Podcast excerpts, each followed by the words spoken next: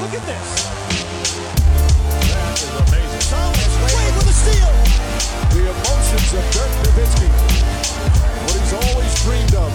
Hoping to have another chance after the bitter loss in 2006. Watch this play.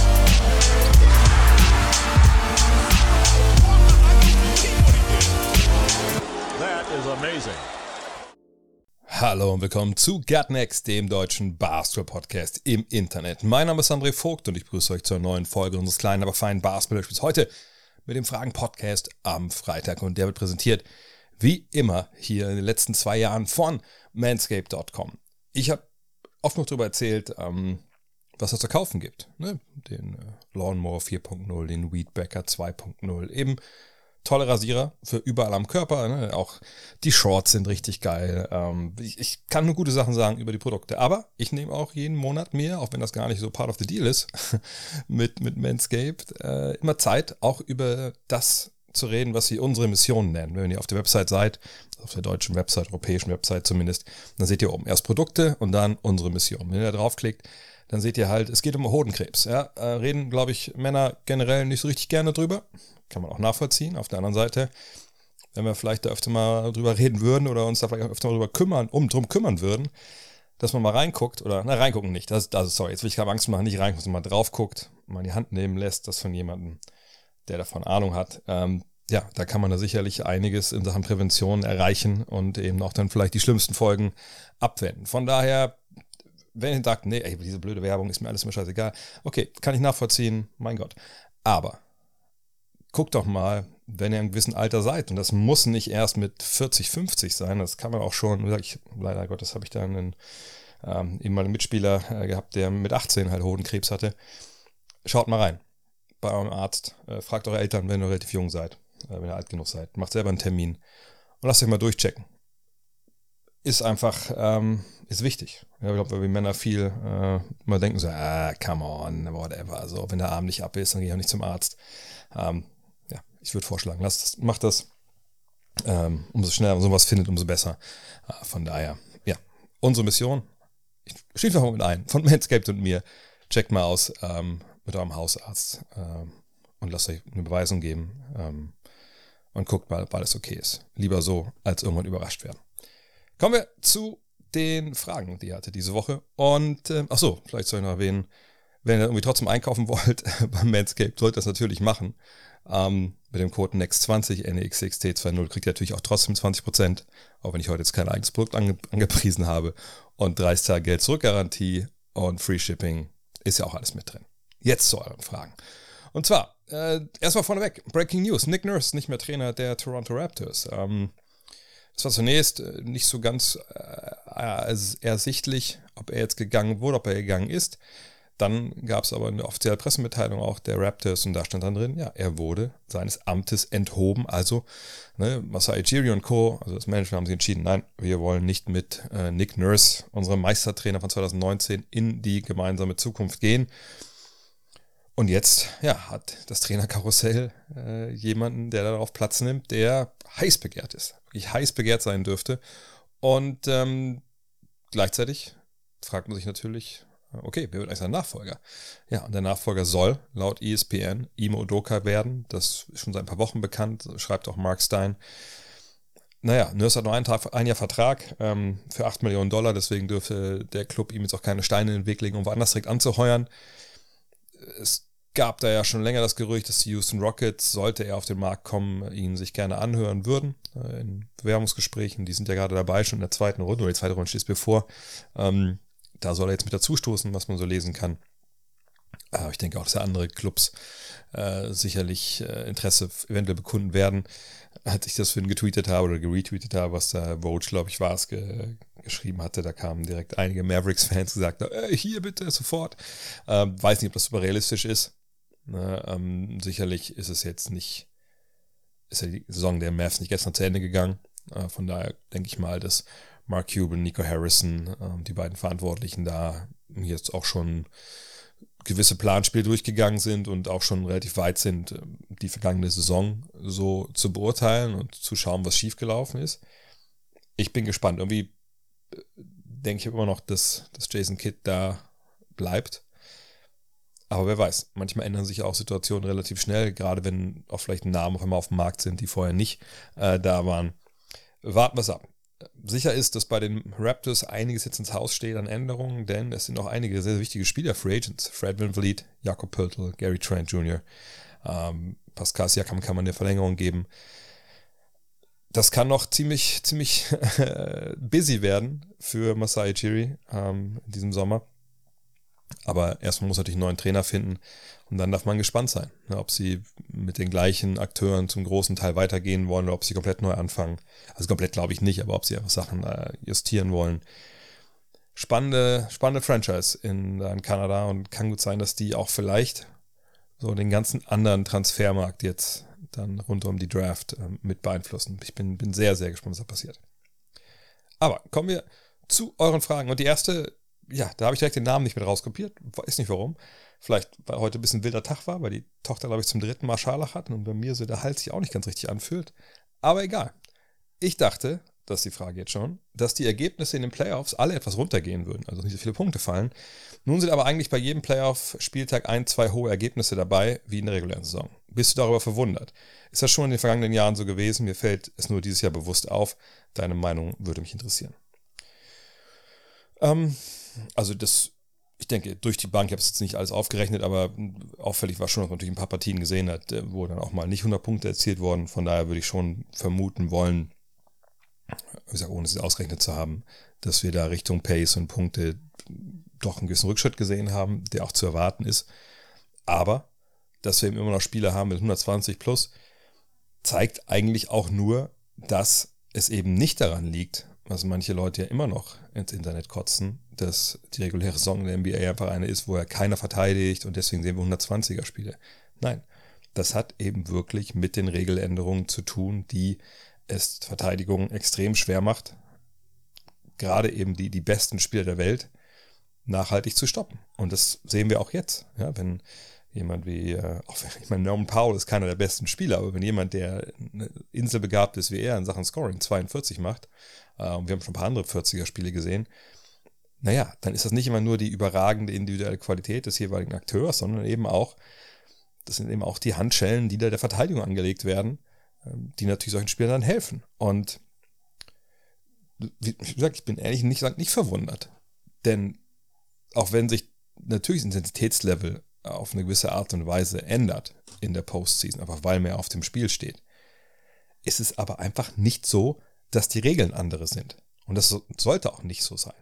Und ne, defensiv, klar, wir haben es in den Finals oder Conference Finals letzten Jahren erlebt, dass dann stellenweise die Regeln ähm, anders interpretiert wurden, noch wieder mehr zugelassen wurde ne, in Sachen Verteidigung. Aber jetzt in der ersten Runde einfach noch nicht. Und ähm, wie gesagt, wenn wir nicht 120, 130 Punkte wollen, dann muss man an diesen Regeln schrauben, die es der Verteidigung in den letzten ja, äh, fast 20 Jahren äh, immer schwerer gemacht haben, wirklich gut hinten zu stehen. Ähm, und wir sollten uns davon lösen, ne, diese äh, Knee-Jerk-Reaction zu haben.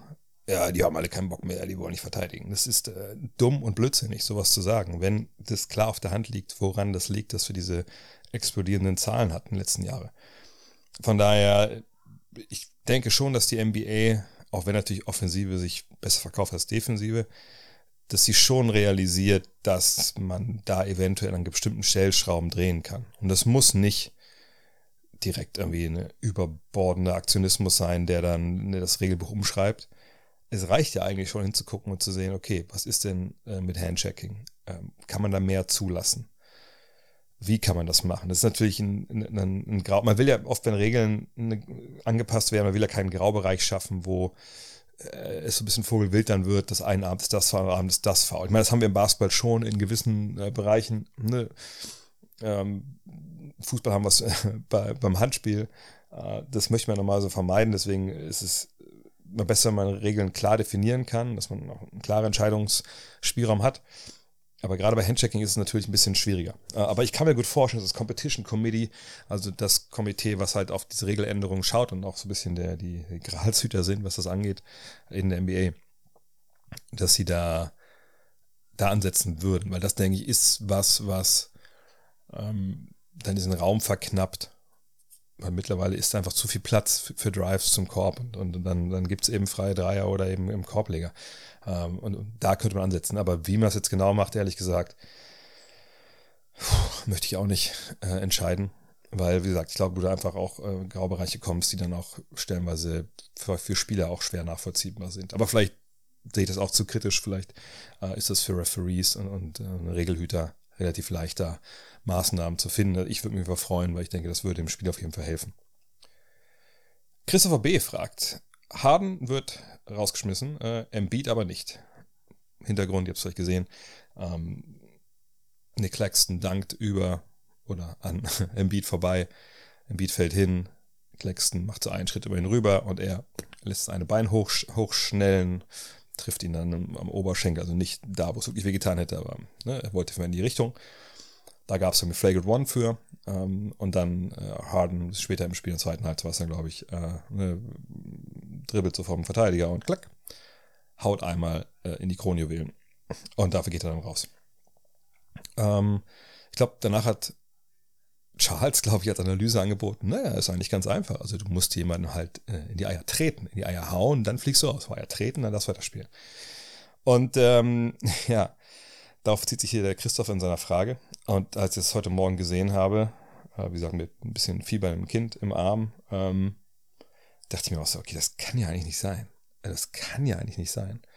Ähm, weil das waren ja zwei Fälle in der gleichen Partie. Wenn jetzt zwei Fälle in verschiedenen Spielen gewesen wären, verschiedenen Referee-Crews, dann hätte ich nichts gesagt, wenn man dann so verschiedenes Strafmaß anlegt. Aber beides im gleichen Spiel, super schwierig zu bewerten. Also super schnell nicht zu bewerten, super schwierig nachzuvollziehen, wie sie es bewertet haben, so rum. Ähm, denn ich habe die erste Szene gesehen von Embiid und habe ich gedacht, okay, oh, ich habe es einfach nur gesehen, die Szene. Ne? Ich wusste nicht, wie das Spiel ausgegangen ist. Zu dem Zeitpunkt wusste nicht, was die die Sanktion war. Und ich dachte mir, ja gut, alles klar, Beat ist rausgeflogen. Und dann, aber, hä, Moment, Beat ist noch, hat weitergespielt. Und dann sehe ich die Harden-Szene und denke mir so, oh, krass. Naja, gut, aber ist nicht so krass wie Beat. Und dann fliegt der raus. Ähm, ich weiß jetzt nicht genau, was, was, die, äh, was die Erklärung war der, der Referees. Äh, ich kann mir vorstellen, dass man sagt, gut, das eine äh, war halt auch provoziert von Claxton mit diesem Step-Over, also diesem Schritt über äh, im, im Beat. Und das andere war halt unprovoziert und ein Schlag ist anderes als ein Tritt. Aber ähm, bei aller Liebe, die ich oft für Referees entwickle und die oft noch nicht von außen verstanden wird, muss ich sagen, ich, das, das will mir nicht in den Kopf, dass man das eine im Flagrant One, das andere Flagrant Two macht. Ist, also, es sei denn, hat ihm jetzt irgendwie noch, hat im Beat noch irgendwie ausgelegt, naja, er hat ja nicht, nicht den Sack getroffen, sondern den Oberschenkel. Aber selbst das denke ich mir so, nein, das, also, nein, das, das macht gar keinen Sinn. Ja, äh, also ich meine, klar, wenn ich ihm ein Messer in den Rücken stecke und der kratzt danach ab, dann ist das Mord. Und wenn ich das machen will, aber ich stecke ihm das Ding nur in die Schulter und er überlebt, dann ist es ein versuchter Mord, dann kriegt wahrscheinlich weniger große hohe Strafe, aber das, also das, das ist ja vollkommen schief so. Nee, ich, ehrlich gesagt, für mich hätten die beide rausfliegen müssen. Und ich muss auch mal ein Wort äh, zu Shaq sagen. Ich meine, Shaq, ich habe das früher schon mal hier erklärt. Ich mag die natürlich wahnsinnig gern, wie wir alle. Also niemand, glaube ich, hasst Shaq. Ne, Shaq ist einfach ein geiler Typ, hat einen geile, geilen Humor. Aber er hat diese Seite an sich, wo er einfach, einfach so auf überhart macht. So, und das war schon, und einfach auch dann in seiner Argumentation einfach nicht mehr empfänglich ist für Argumente, sondern einfach nur, ne, ist so, blablabla, nur wieder voll auf Macho, ne, und, und irgendwie auch dann null bereit ist, irgendwie auch mit dem eigenen Standpunkt irgendwie so ein bisschen in, in äh, ja, zu diskutieren, aber sich mal von außen zu betrachten. Ähm, das war, und es war halt früher schon sehr so, ähm, ähm, wenn er den halt hier mit ähm, Jamal McGee, wie er da reagiert also wirklich auch unangenehm auch. Und das fand ich dann schon bei, auch bei Draymond Green unangenehm, dass er sagt, ja, was soll er denn machen? Ne, der, der muss hier irgendwo mit seinem Fuß hin. Ich so, Alter, der hat den halt auf die Brust getreten. Ne? Sorry, du kannst doch nicht sagen, das ist die einzige Option, die er hatte. So, also ist doch das ist einfach nur Blödsinn. Und jetzt fand ich das auch wieder, dass er meinte, naja, also wenn jemand über dich rüber äh, steppt, dann, dann musst du auch sofort da hin und dann musst dann auch, ne, musst du dem eine geben. Ich denke, Alter, wovon reden wir denn hier? Das ist doch hier nicht in irgendeiner, was weiß ich, in, äh, ist ja nicht besoffen auf irgendeiner Feier und einer ist mega aggressiv oder nicht in irgendeiner Gosse. Wir reden doch über, über Profisport. Wir reden doch natürlich auch über eine, eine, eine Testosteron geladene ähm, Umgebung. Aber Claxton dankt über Embiid. Embiid ist hingefahren. Embiid fällt in dem Spiel einige Male hin, wo ich auch so denke, Alter, also wieso fällst du jetzt andauernd hin? Und dann macht er diesen Schritt darüber. Sicherlich auch wissentlich, dass das nicht so gut ankommt. Aber, Alter, wir reden hier über Profisport. Es ist, es ist nichts passiert. Du hast keinen Schmerz davon getragen, außer dass du gerade über dir gedankt wurde. So. Wenn du dein Testosteron, wenn du nicht weißt, wohin damit, Junge, dann biest du einfach das Spiel zu Ende und gewinn das Spiel. Ist das jetzt, also wollen wir sowas jetzt entschuldigen? So eine klare, krasse Tätigkeit. Entschuldigen mit irgendwie, ja, das muss man aber machen, weil wir Männer, bla bla bla. Alter Freunde, ey, das, ich sag, fand ich das auch noch nie wirklich cool, solche Geschichten. Auf der einen Seite und zum anderen noch sagen, ist es einfach auch mega dumm. Ich will jetzt nicht Shaq unterstellen, dass er dumm ist. Ich sage nur, dass diese, äh, also diese Erklärung, die er da hat, diese Rechtfertigung für Tätigkeit, die ist dumm. Ey, wenn jemand im Spiel das mit mir macht, so, also klar, ich würde mich mit Gedanken, der steppt noch über mich rüber und ist irgendwie auch so, keine Ahnung, ne, von oben herab mal so, Alter, du bist zu weak oder so. Natürlich kann ich in Moment aufspringen und irgendwie einen auf einen starken Mann machen. Aber wenn du auch nur halbwegs was in der Birne hast, dann sagst du, Alter, okay, okay. Wir schauen mal. Wir schauen mal, wer am Ende hier vom Platz geht und weniger Blauflecken hat. Weil es gibt eine ganze Menge legale Wege, physisch auf dem Basketballplatz mit jemandem ins Gericht zu gehen, um dem mal zu zeigen, wo Bartel den Most holt. Da gibt es so Sachen wie, ja, mal einen gut getimten Ellenbogen rechts oder links, den auch kein Schiedsrichter sieht. Da kann man auch mal schön einen Block stellen in den Rücken, wo man einfach so im letzten Moment, wo er vorher in einen rein crasht, nochmal schön hinten zwischen die Schulterblätter geht. Ich sage nicht, dass das eine geile Idee ist, dass das jeder machen sollte. Ich sage, so regelt man das, wenn man ein bisschen Grips in der Birne hat. Ich sage auch nicht, dass Joel Beat doof ist, aber ne, das jetzt da, darzustellen, also dass die einzige, der einzige Weg und, und ey, alle da draußen, die zugucken, ihr müsst das auch machen auf dem Feld, so, das ist einfach nur dumm und blödsinnig. Das macht keinen Sinn. Wenn du Joel Beat bist, du weißt, du bist der bessere Basketballer. Du weißt, okay, da hat erstmal einen Dank gehabt. Und das ist vielleicht auch, dir auch vielleicht peinlich, keine Ahnung. Aber du weißt genau, wenn du die nächsten zehn Angriffe sagst, yo, Doc Rivers, ich will den Ball haben. Ich will jedes Mal den Ball haben. Geht einfach alle auf die andere Seite. Ich mache jetzt mit, mit Nick Claxton das, was ich will. Oder ein, zwei Gorilla-Dunks wo es ja nochmal Nüsse zum Armut gibt. Das ist dann so, wie man reagieren muss. Und die andere Nummer dann so, so zu verherrlichen, zu sagen, ja, das musst du machen, das ist nicht der Weg, den wir da gehen sollten, ehrlich gesagt. Und ich sage, ich bin nicht der, ich bin nicht der Typ, der sagt, oh, die ganze Körperlichkeit hat, da nichts zu suchen. Nein, Mann, mach's, regel's mit Basketball. Und regel's nicht mit irgendeiner so Scheiße, nur weil dir irgendwer gesagt hat, du musst hart sein. Weil hart ist es nicht, das ist einfach nur dumm. Sorry. ähm, auf jeden Fall, ja, Beide hätten rausfliegen müssen, um das abzuschließen. Beide. Beide runter und gut. Kuni, hast du noch Ergebnisse nach den ersten Playoff-Spielen? Ähm, ich habe die Frage auch an euch gestellt, deswegen kommt sie zurück und äh, deswegen beantworte ich sie auch gerne. Ähm, ja, also ich habe eine Erkenntnis, die bei mir gewachsen ist, die ich wirklich auch, ähm, wie soll ich das sagen? Zwei Erkenntnisse, die ich ein bisschen bereue. Ne? Bei anderen Sachen denke ich immer so, okay, warten wir erstmal ab. Das ist jetzt auch noch nicht, äh, die Messe ist noch nicht gelesen. Wir schauen mal. Aber ne, die erste Sache, die bei mir einfach drin ist, ist sind die Suns. Ich habe sie bei mir ein bisschen in die Finals getippt. Da muss ich sagen, das sehe ich ehrlich gesagt nicht mehr. Ähm, ich glaube, ich habe die Bank oder die Ergänzungsspieler, es betrifft ja nicht nur die Bank in dem Fall, einfach auch ähm, überschätzt. Ich ähm, glaube nicht, dass die ähm, genug haben, um, um, um dann äh, im Verlauf eben auch, auch gesagt, in die Finals zu kommen. Also das würde mich jetzt schon wundern. Wie gesagt, alle Teams haben ihre Fragezeichen im Westen. Ne? Das, das ist vollkommen richtig. Aber ich sehe die Suns jetzt nicht so stark. Und es kann natürlich sein, dass jetzt noch Kevin Durant einfach in einer gewissen Eingewöhnungsphase irgendwie voll in Supernova-Modus schaltet. Aber ich, ich sehe einfach, dass da zu wenig ist. Also wirklich, wirklich viel zu wenig. Ähm, das, glaube ich, kann nicht funktionieren. Ähm, auf der anderen Seite, hm, wenn ich es überlege, ich habe die Kings komplett unterschätzt. Also es ist eigentlich sogar, ist eigentlich sogar zwei, zwei Seiten diese Medaille. Also zum einen habe ich die Kings unterschätzt, dass sie einen defensiven Gameplan von Mike Brown bekommen, der wirklich auch funktioniert. äh, das den umsetzen können. Auf der anderen Seite habe ich aber einfach auch die äh, Warriors überschätzt. In der vergangenen Jahr war ich ja der, der gesagt hat, oh, ich glaube nicht, dass die in die Finals kommen, weil ne, ähm, Poole ist noch zu jung und verteidigt nicht, Thompson wird nicht der Alte sein, wo, wo soll es denn herkommen? Ähm, jetzt sind sie dann Meister geworden äh, und dieses Jahr bin ich ja vielleicht auf der anderen Seite übers Ziel hinausgeschossen, wo sie jetzt ja gewonnen haben, vergangene Nacht. Aber ähm, die Tatsache, dass wirklich sich nur der gute Steph Curry da einen eigenen Wurf kreieren kann. Und ich weiß, dass sie natürlich auch aus dem System heraus für andere mitkreieren. Und sie haben natürlich auch einen Jordan Poole, aber ne, Jordan Poole gibt es ja an einem Ende und nimmt sie am anderen Ende. Ähm, jetzt hat man gestern natürlich ohne Draymond Green, äh, dann mit Poole, Thompson, Curry, Wiggins und Looney gespielt und hat dann in der ersten fünf eben auch richtig abgeliefert. Ähm, also mit neun nach dem ersten Viertel geführt, das ist ja schon mal, schon mal ein Wort.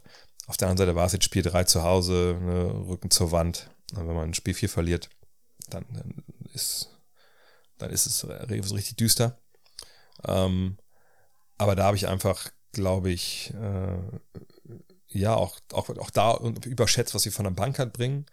Ich habe Pool überschätzt, was er den so offensiv bringen kann. Und generell einfach auch die Kings unterschätzt, äh, was so die, die, die äh, ja, defensive Qualität angeht. Natürlich haben sie auch ein paar Spiele gehabt, wo einfach Malik Monk durchgedreht ist zum Beispiel, ähm, wo ähm, Mitchell einfach einen unfassbaren Tag erwischt hatte. Ähm, und jetzt mal gucken. Ich meine, ne, es ist ja auch so, wenn du 200 zu Hause führst und alles ist gut, dann äh, fühlst du dich super und alles geil. Ähm, Frage ist dann, was machst du jetzt, wenn du ne, 1 zu 2 nur führst oder 2 zu führst, dein Gameplan nicht aufgegangen ist, du keine 100 Punkte erzielt hast, ähm, und eigentlich auch jetzt von Spiel zu Spiel weniger Punkte, ne, von 126 auf 114 auf 97. Wo, also was macht das mit dir als Mannschaft so? Ne? Also ich würde noch nicht sagen, dass die Serie jetzt entschieden ist für, für Sacramento, gar keinen Fall. Ähm, aber ich glaube, ich habe beide Teams ein bisschen falsch eingeschätzt. Ähm, mal gucken. Also das sind die Sachen, die ich so vor allem sagen würde. Ansonsten im Osten, äh, ich gucke mal gerade die Serie nochmal durch, aber ich glaube, im Osten läuft es eigentlich so, wie, wie ich gedacht habe und äh, in anderen Geschichten eigentlich auch. Ähm, eventuell bei Brooklyn hätte ich vielleicht gedacht, dass sie nicht ganz so naiv mit, mit ihren, äh, ihrer Defensive umgehen. Ähm, aber gut. Nö, sonst, sonst passt eigentlich alles soweit her. Ein Herr Brummer fragt, was muss noch passieren, damit man Draymond Green mal langfristig sogar komplett aus dem Verkehr zieht? Ich wüsste ehrlich gesagt nicht, warum das zur Debatte stehen sollte. Ähm, er ist jemand, der auf dem Feld sicherlich ne, in den letzten Jahren öfter mal gezeigt hat, dass ihm gerne auch mal die, die, die Sicherungen durchbrennen. Ähm, er hat dann auch öfter sich zu Tätigkeiten hinten reißen lassen. Sagt 2016 gab es ja dann auch diese, diese mehrfachen Tätigkeiten. Äh, hat dann auch schon mal seinem Team geschadet. Ne? Damals nur mit Kevin Durant, wenn ihr euch erinnert. Aber ehrlicherweise wüsste ich jetzt nicht, warum man auch nur eine Sekunde darüber nachdenken sollte, den längerfristig zu sperren oder so. Ähm, denke einfach, das entbehrt jeder Grundlage, sowas zu fordern.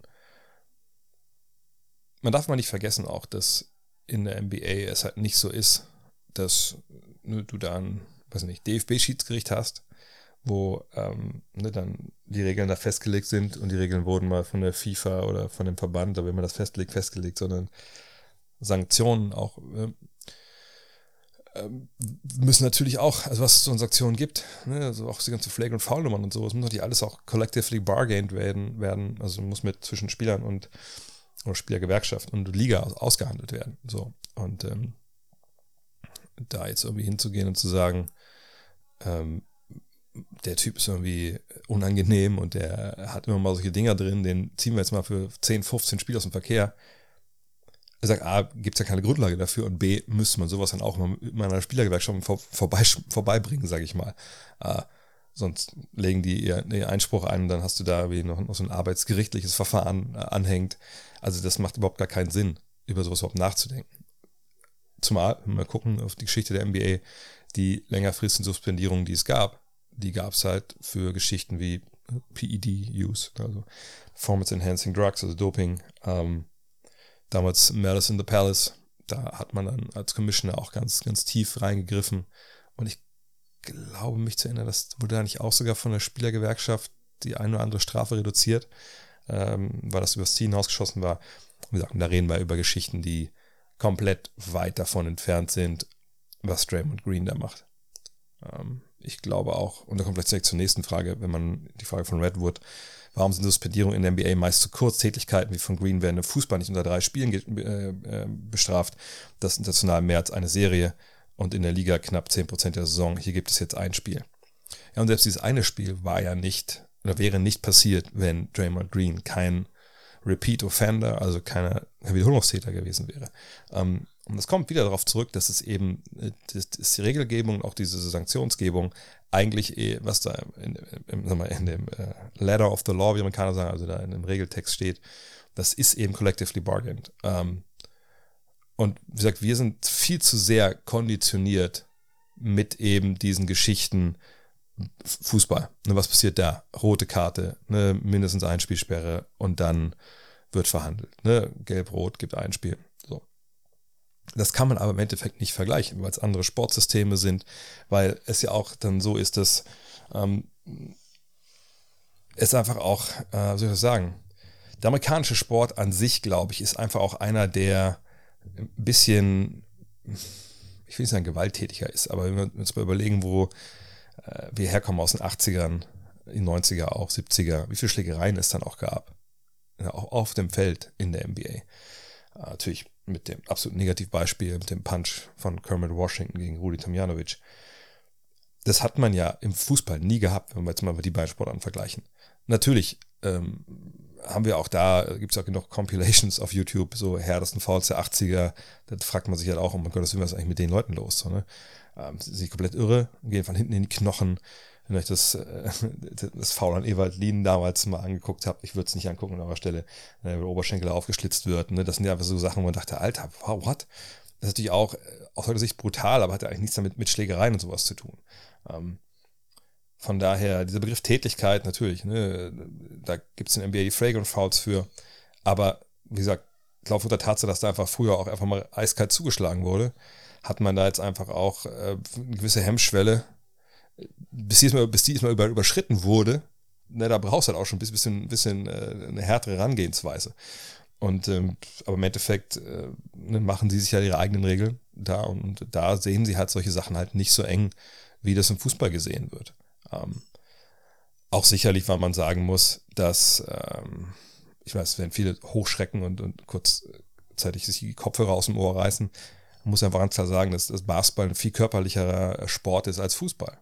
Also im Fußball, klar hast du Zweikämpfe und mal ein bisschen Rangel im, im Lauf oder so, aber was wirklich im Basketball abgeht, ist einfach ein paar Stufen drüber über Fußball, was wirklich den Körperkontakt angeht auf Profilevel. Und ähm, dass dann ab und zu auch mal ne, vielleicht eine Sicherung durchbrennt, das, ich will nicht sagen, dass das verständlicher ist oder dass das einfach auch so, so sein muss, aber das passiert eben öfter ähm, wenn euch Eishockey anguckt, mit den, mit den Beulereien, die es da immer noch natürlich an jeder Ecke gibt, ähm, das sind nochmal ganz sehr physischer, da gibt es ja auch nicht diese ewigen Sperren. Klar gibt es ja auch Sperren, wenn es ganz, ganz harte Checks sind, wenn Leute verletzt sind, äh, etc. Da gibt es ja auch, glaube ich, macht, ist nicht sogar Mark Messier da zuständig, ähm, um dann zu bewerten, ne, wie viel Spieler dann jemand raus muss. Ähm, das ist eine andere Welt, muss man ganz klar sagen. Aber ich finde es auch okay, dass so Tätigkeiten, auch wie jetzt auch Harden ähm, oder Embiid nicht sofort mit äh, einer Sperre belegt werden fürs nächste Spiel. Und sagt bei Green war es eben die Tatsache, dass er Wiederholungstäter ist. Und diesen Aufschrei, den es hierzulande gibt, den gibt es in den USA einfach auch gar nicht. Ich habe auch seine Umfrage gemacht, glaube ich, äh, nach dem Motto, hey, wie hättet ihr jetzt Draymond Green äh, eben da sanktioniert? Und dann war ja irgendwie kein Spielsperre, ein Spiel, zwei Spiele, mehr als zwei. Und da waren, glaube ich, auch 20% für mehr als zwei Spiele. Und da sieht man einfach, so, so eine, also sowas würde in den USA niemand fordern, weil es eben, weil die solche Sachen einfach ganz, ganz anders sehen als wir.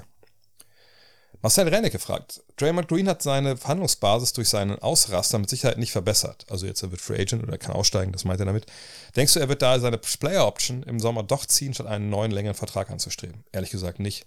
Ähm, weil ich mir nicht vorstellen kann, dass jetzt dieser Vorfall, den wir da jetzt hatten, diese Sperre äh, irgendwie beeinflusst, wie die äh, Warriors ihn sehen. Also ich meine, wie er drauf ist, das wissen wir alle seit Jahren. Also das wissen wir ja spätestens seit 2016. Ähm, 2017, ich finde Jahre durcheinander.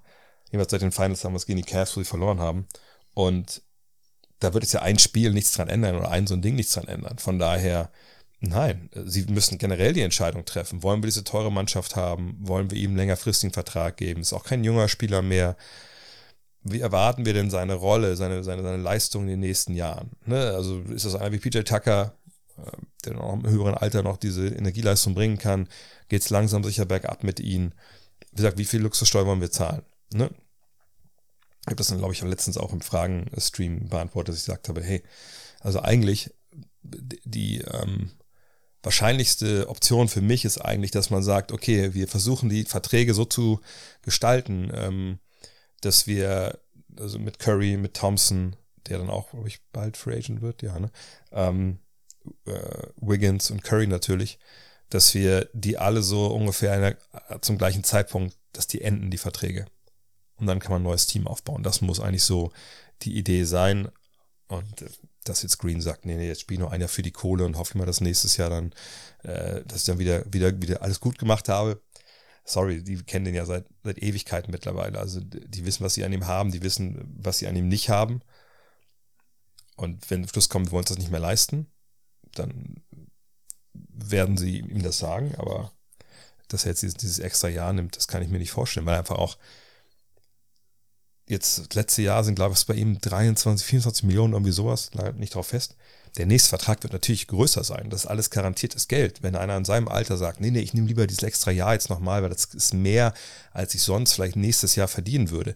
So darf man ja gar nicht denken. Man muss ja denken, ey, ich möchte auf jeden Fall dem nächsten Vertrag mehr Geld verdienen, als ich jetzt bekomme in dem Alter. Ne? Und natürlich, wenn es jetzt nur ein Dreijahresvertrag wäre für 10 Millionen, der kriegt jetzt 25 Millionen, dann natürlich machst du das nicht. Aber seine Verhandlungsposition verbessert sich ja dann auch nicht unbedingt. Äh, von daher, nee, nee, der wird einen neuen Vertrag aushandeln wollen jetzt. Sicherlich auch maximal lang. Da würde ich als äh, Warriors eben genauer drauf schauen, dass man auch mit Optionen arbeiten kann. Ähm, aber dass er jetzt noch das eine Jahr bleibt und riskiert, eine Verletzung riskiert und dass danach wirklich der Wert in, in den Keller geht, das, das kann ich mir einfach nicht vorstellen. TS fragt, Technicals, also technische Fouls wegen Stare Also wenn man jemanden anguckt, nach einem Dank oder so, ein bisschen böse Gesicht macht, äh, wie jetzt hier gegen Nick Claxton, sind doch einfach unnötig. Oder wie siehst du das? Nö, ehrlich gesagt denke ich das nicht. Ähm, ist klar, es gibt eine Welt, wo das unnötig sein würde. Eine Welt, wo danach nichts folgt. Ne? Wo wir sagen, okay, es ist jetzt hier easy Spiel und wir haben einen Typen dabei, naja, der braucht immer ein bisschen, ja, braucht immer was extra. Der muss immer noch gucken, dass er da ne, seinen Testicle Dance macht oder so oder irgendjemanden böse anschauen, das ist der Typ, aber das ist so. Wenn das nur einer ist und da folgt nichts, dann kann man das durchgehen lassen und man verwarnt ihn mal als Schiri und gut ist. Aber wir haben natürlich gerade die ganzen Playoffs und die Refs sehen ja auch nicht nur ihre Spiele isoliert, ähm, sondern wir haben in den ganzen Playoffs ne, schon, ne, das geht schon, stellen wir uns gut zur Sache. Ne, ich wurde ja auch gesch geschrieben, Mensch, so viel wir jetzt in der ersten Woche über Regelkunde diskutiert haben, ich hoffe mal, der DBB kommt klar mit den ganzen neuen Schiedsrichteranmeldungen, weil ja eine Menge Leute eine Menge schon starke Meinung haben und wahrscheinlich auch sofort Schiris werden wollen jetzt ähm, im kommenden Jahr. Ähm, von daher, ähm, ich würde sowas eigentlich als Ref auch immer erstmal ne, kurz sagen, so, ey, Junge, bist ein bisschen ruhiger hier, ne, muss nicht sein und das dabei belassen. Allerdings, und das sage ich auch oft genug an der Stelle hier, wenn du als Referee den Eindruck hast, hm, habe ich ein bisschen böses Blut hier drin, äh, kann sein, dass uns die Partie vielleicht mal so ein bisschen entgleitet oder so, dann zieh auf jeden Fall diese Trumpfkarte technisches Foul ein bisschen früher als später. Denn manchmal ist technisches Foul einfach Gold wert. Wenn du vorher Probleme hattest, Mitspielern und Trainern, die einfach, einfach einen krassen Redebedarf haben oder auch miteinander krassen Redebedarf haben, und du verwarnst wieder ein, zwei Mal und dann kommt nichts, das wird nicht besser, dann hau so einen Tee raus. Ich weiß nicht, ob jetzt da jetzt wirklich vorher schon Gespräche gab mit den Refs, das kommt manchmal auch ein bisschen off-camera vor, aber ich würde jetzt in der Situation, wo wir gerade sind in der NBA, auf jeden Fall sagen, ich hätte die Tees ein bisschen lockerer sitzen, als es vielleicht in der regulären Saison oder sowas wäre. Denn, und jetzt komme ich zu dem Punkt, den ich machen wollte, so ein Stare-Down kann eben dazu äh, führen, dass dann einer wie, ja, keine Ahnung, jetzt super aggressiv wird und dann gibt es einen Ellenbogen, nach dem Ellenbogen gibt es den nächsten Ellenbogen und dann beim Ausblocken mal einen Stoß in den Rücken. Ne? Und das willst du halt verhindern.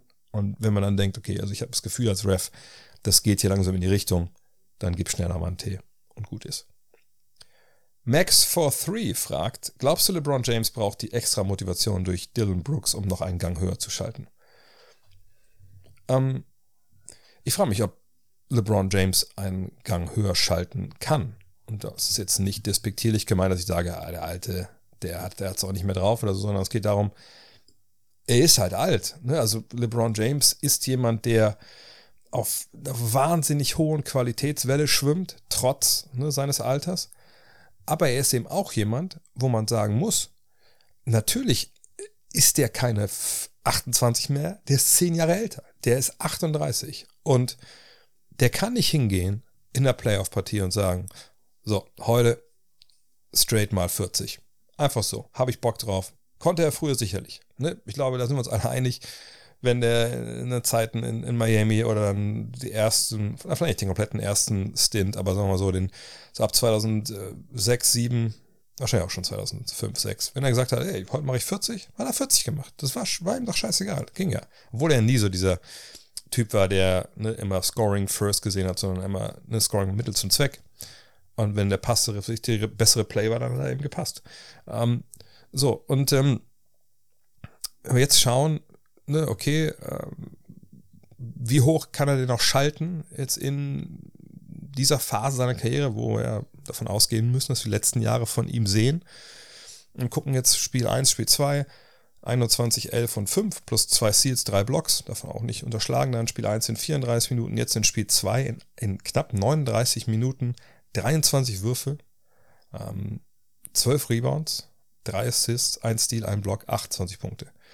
Ähm, dann muss ich immer denken, naja, äh, äh ich will ehrlich sein, ich glaube nicht, dass er diesen extra Gang echt noch hat. Wollen wir mal schauen. Lass uns mal zurückschauen in der, ich habe mal nebenbei die, die, das Game Log aufgerufen von LeBron James. Äh, und zwar nur die Playoffs. Und wenn wir dann mal gucken, wie viele 40-Punkte-Spiele wir sehen in den letzten Serien. So, dann Klar, gab es noch jetzt nicht, nicht so viele Serien, aber 2021 äh, in der Serie gegen Phoenix, die man verloren hat, ne, keine Frage. Das war dann, da hat er 29 Punkte noch im letzten Spiel. Das war sein Topwert für, äh, für, diese Serie. Da hat er 41,5 Minuten gespielt. 26 Mal geworfen. Alle anderen Spiele waren äh, 25 oder weniger. In den Finals 2020, und das ist schon drei Jahre her, darf man auch nicht vergessen, da sind es einmal 40 in äh, Spiel 6, nee, Spiel 5, sorry, äh, wo man auch verloren hat in knapp 42 Minuten. Sonst waren es dann einmal 33, das war in Spiel 2. Davor äh, 38 hat er gemacht in Spiel 5 gegen Denver. Das waren 38, 16 und 10 in 40 Minuten. 2020 äh, war Conference Finals, sonst nur einmal 30. Ähm, davor hat er einmal 36 gemacht in Spiel 3 gegen Houston. Das war die zweite Runde in dem Jahr.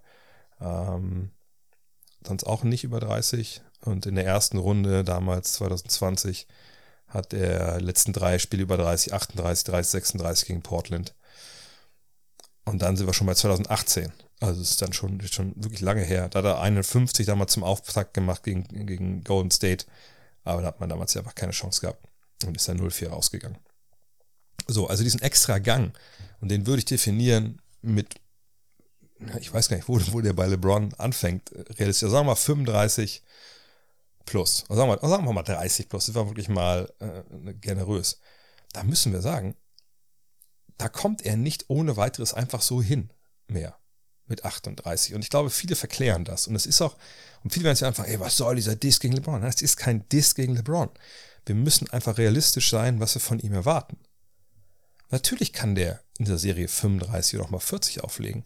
Nur es ist für ihn an dieser Stelle seiner Karriere eben einfach auch nicht so leicht wie früher. Und es ist vielleicht auch an bestimmten Tagen, in bestimmten Matchups einfach auch nicht möglich. Einfach weil mit 38, egal wie gut du auf deinen Körper aufpasst, egal wie oft du in irgendwelche äh, äh, äh, Vakuum-Kältekammern gehst, irgendwann geht es einfach nicht mehr so. Aber es muss ja auch nicht. Ne? Ähm, ne? Für die richtig krassen, was ich, 40, 15 und, und, und, und, und, und 6, also 6 in Blocks Spiele, da hat er Anthony Davis. Das war ja auch die Idee, dass Anthony Davis ne, von ihm diesen äh, ja, diesen, diesen Umhang übernimmt, so er, hey, du bist ein Superstar und ich bin dann Robin. Ich äh, sortiere das Spiel, ich gucke, dass ich mal einen Dreier vom Logo werfe, ich schaue, dass wir hier, dass ich das Spiel organisiert bekomme, ich hole ein paar Rebounds, ich mache hier und da mal einen Chase-Down-Block und wenn wir mal, was ich, sieben, acht Minuten Lockdown-Defense bringen müssen, dann kriege ich es auch noch hin. Aber ich brauche meine Pausen. Ne, ich kann nicht 30 Mal pro Spiel werfen und einfach auch nicht wie früher. Erinnert euch mal an die Finals gegen, gegen, Cleve, äh, gegen, gegen Golden State, wie oft der im Post war, wie physisch der gespielt hat, was der da für Energie gelassen hat damals. Das ist einfach nicht mehr drin. So. Ist jetzt also Dylan Brooks jemand, der ihn so kitzelt, dass er irgendwie da überpaced oder so? Das ist natürlich die Strategie von Dylan Brooks. Also anders, anders ist das ja nicht. Dylan Brooks will, dass ein 38-Jähriger, der physisch sicherlich gewisse Limits mittlerweile hat, der im Verlauf seiner Serie auch nicht stärker werden sollte, sondern eher halt dann der Tank leert sich und man hofft, na klar, aus Lakers Sicht, dass man nach dieser Serie ein paar Tage frei hat, um halt ne, gerade ihn wieder, ne, dass man den Tank da wieder voll machen kann. Und der Brooks sagt, nein, Mann, ich werde den so lange kitzeln. Er sagt aber, er poke the bear. Ne? Ich, ich stehe dem Stock da und dann drücke ich dem Bär so ein bisschen in den Pelz, damit der Bär aufsteht und äh, ne, sich groß macht und irgendwie fighten will. Und der Bär soll sich irgendwie verausgaben.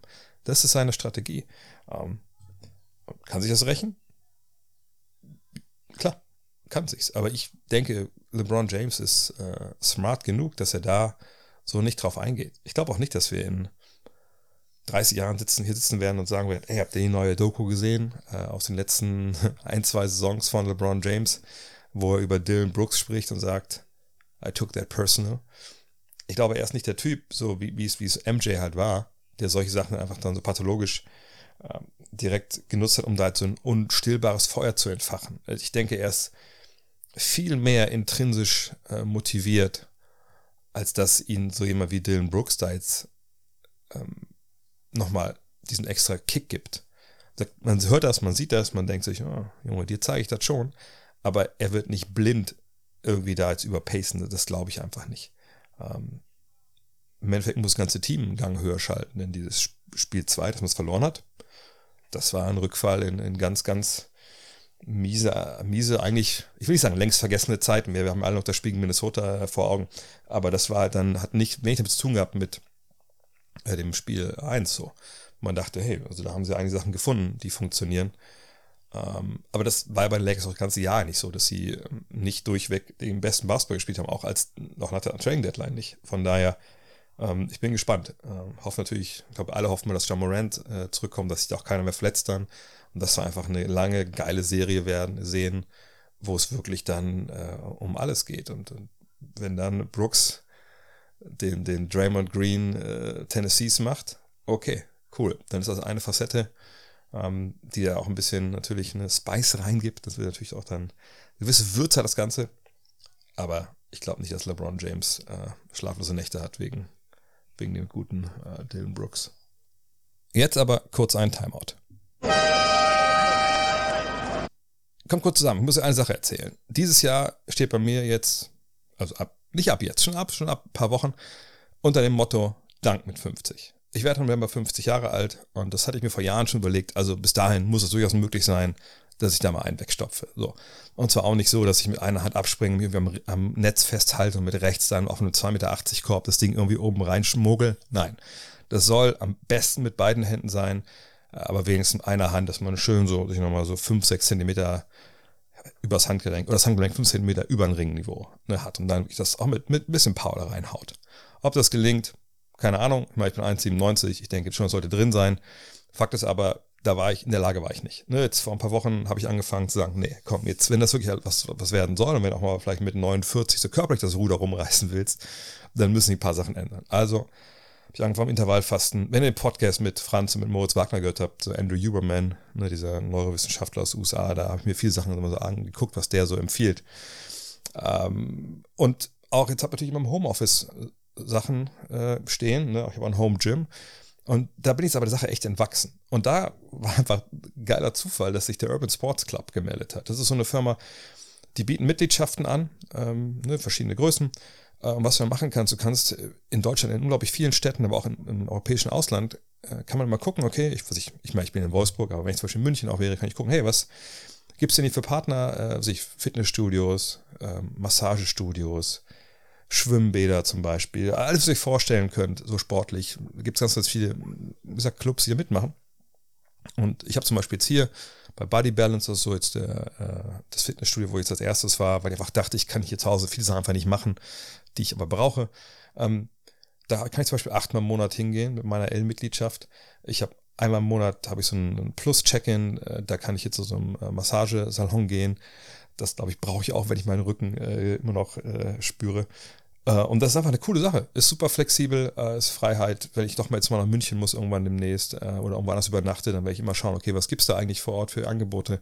Vielleicht ist auch was für euch, wenn ihr nicht nur eine Sportinstitution binden wollt. Von daher, checkt es mal aus, urbansportsclub.com. Ähm, die haben auch Online-Kurse live und so. Ist einfach richtig cool. Ist richtig gut. Ähm, und ich bin gespannt, was noch alles noch für mich bereithält. Und äh, ja, danke, dass ihr dabei seid bei, bei Dank mit 50. Machen wir weiter mit euren Fragen. Und die nächste kommt von Alfonso Carajo. Carajo. In den Minuten ohne Anthony Davis haben die Lakers in Spiel 2 mit James auf der 5 gespielt, was defensiv recht katastrophal ausgesehen hat. Wäre Vanian Gabriel da keine Alternative für zumindest ein paar Minuten? Ja, also ne, das ist ja ein Punkt, den ich vorher auch genannt habe äh, auf, bei der Preview dieser Serie, dass ich sagte, okay, wo ist denn der Backup Center? Ist es Jared Vanderbilt? Ist er nicht ein bisschen zu klein? Ähm, Vanian Gabriel hat sich gut gemacht, aber ist dann noch nicht so weit. LeBron ist, glaube ich, von den drei Optionen sicherlich die schlechteste. Also je nachdem, wen der Gegner auf dem Feld hat. Ähm, aber das sind ja eben auch Playoff-Serien. Ne? Da guckt man halt auch mal, ähm, ob die Idee, die man hatte, dass die richtige ist. Und jetzt kann man nach Spiel 2 natürlich sehen, wenn man Darwin Ham und Co. ist und man sagt, gut, das hat nicht funktioniert, wir geben mal Vanyan äh, die, die Minuten. Oder wir geben sie Vanderbilt. Oder wir ändern was generell an unserer Rotation, dass wir, was ich immer Vanderbilt und Davis auf dem Feld haben oder so. Ähm, ich würde James nicht auf die 5 stellen. Ich meine, er ist ein guter Head-Verteidiger, kann Sachen voraussehen, etc. Aber ich denke, das würde ihn schon, auch wenn er in so einer Rolle ist, die Amerikaner sagen Roma, äh, wir würden ja Libero sagen, weil wir alle Fußball konditioniert sind. Also ein Spieler, der sich um irgendwen kümmert, der nur an der Dreierlinie rumsteht und gerne irgendwann das aushilft. Ähm, in der Rolle kann er natürlich bestehen und kann auch Einfluss nehmen, wenn er weil er einem clever ist und, und weil er weiß, wo er hin muss.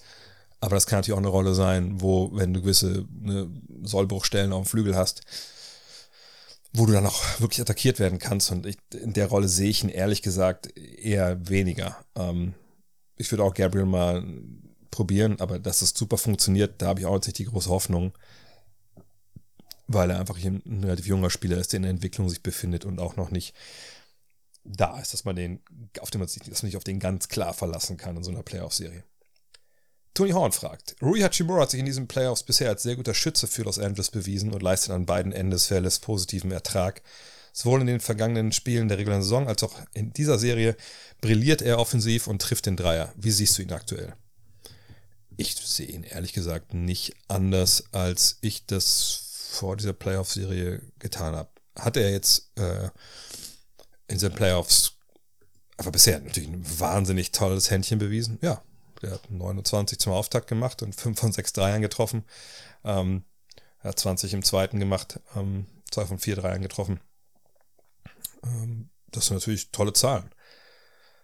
Auf der anderen Seite muss man sagen, er hat natürlich 2021 in der Serie gegen Philadelphia auch mal ein Spiel mit 20 und 13 gehabt, mit 3 von 6 Dreiern, die er getroffen hat, damals ja noch für, für Washington. Er hat 21 Punkte gemacht äh, im Spiel drauf. Da war dann von der Dreierlinie relativ wenig los.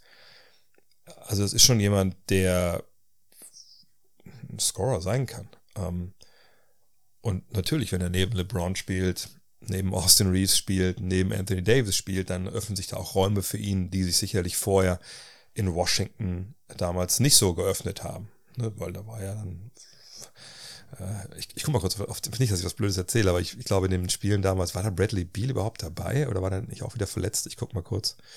Ähm, damals war genau, Bradley Beal, Russell, Russell Westbrook, Rhea Chimura, Daniel Gafford und Davis Bertans, das war die erste fünf.